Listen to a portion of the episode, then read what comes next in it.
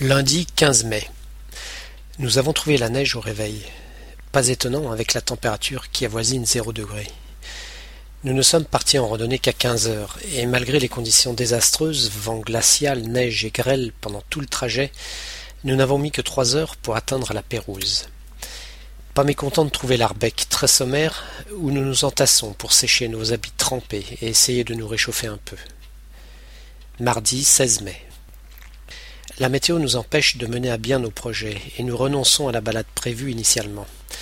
Nous nous consolons avec la traversée de la plage d'ouest en est, où de nombreuses otaries s'ébattent pour aller jusqu'à l'escarpement rocheux qui avance sur l'océan avec ses flancs abrupts et lisses et qui interdisent tout accès à la colonie de manchots-papous juste derrière.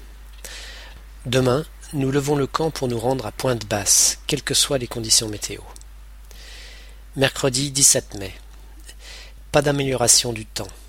Nous prenons quand même le chemin de Pointe-Basse, où nous arrivons après quatre heures de marche, sans avoir rien vu du paysage. Pour l'instant, cette randonnée ne se passe pas comme nous l'espérions à cause de la météo capricieuse persistante. Jeudi 18 mai. Un autre groupe nous a rejoints à Pointe-Basse, et à défaut de se défouler sur le terrain, nous nous éclatons le soir à table jusque tard dans la nuit. Demain, quoi qu'il arrive, nous irons à la mare aux éléphants, que tout le monde ne connaît pas encore. Vendredi 19 mai. Ciel enfin dégagé, crêtes toutes enneigées, une très belle journée pour nous.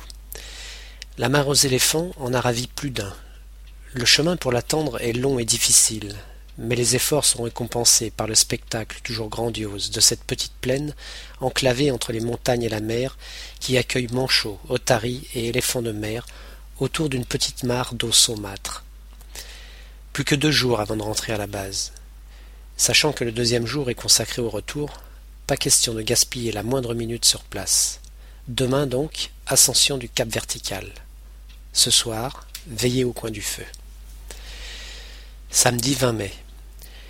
Nous nous attaquons donc au cap vertical, une arête de près de 200 mètres de hauteur, plongeant directement dans la mer, et qui est un prolongement des monts Jules Verne. Nous n'avions pas réussi à atteindre son sommet la dernière fois, et nous espérons que cette fois-ci nous irons au bout de notre ascension. C'est fait. Nous avons gravi ce cap par la passe dans laquelle nous nous étions égarés lors de notre dernière tentative. Mais l'effort en valait la peine. La vue est imprenable. Nous balayons du regard presque toute l'île. D'est en ouest, en passant par le sud, nous reconnaissons successivement les moines, langues rocheuses formées de pans de roches inclinés, dans les eaux tumultueuses de l'océan. Il s'agit d'un des endroits de l'île les plus exposés au vent des quarantièmes rugissants. Dans le prolongement se trouvent les aiguilles, une crête rocheuse hérissée d'aiguilles culminant à 750 mètres. Puis vient le mont des cratères, mont tabulaire au sommet percé de quatre petits cratères et qui, avec ses 850 mètres, domine la grande coulée. Faite de roches basaltiques et recouverte d'un épais tapis végétal de mousse, elle descend jusqu'à Pointe Basse.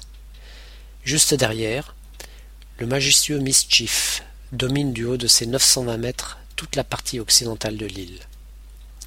Plus près de nous, en regardant vers l'est, on aperçoit le mont Labourage, sommet brun culminant à 700 mètres, situé en face du mont Pâturage, de couleur verte, et où se trouve le fameux relais radio permettant de communiquer d'un côté de l'île à l'autre, et qui me donne tant de soucis.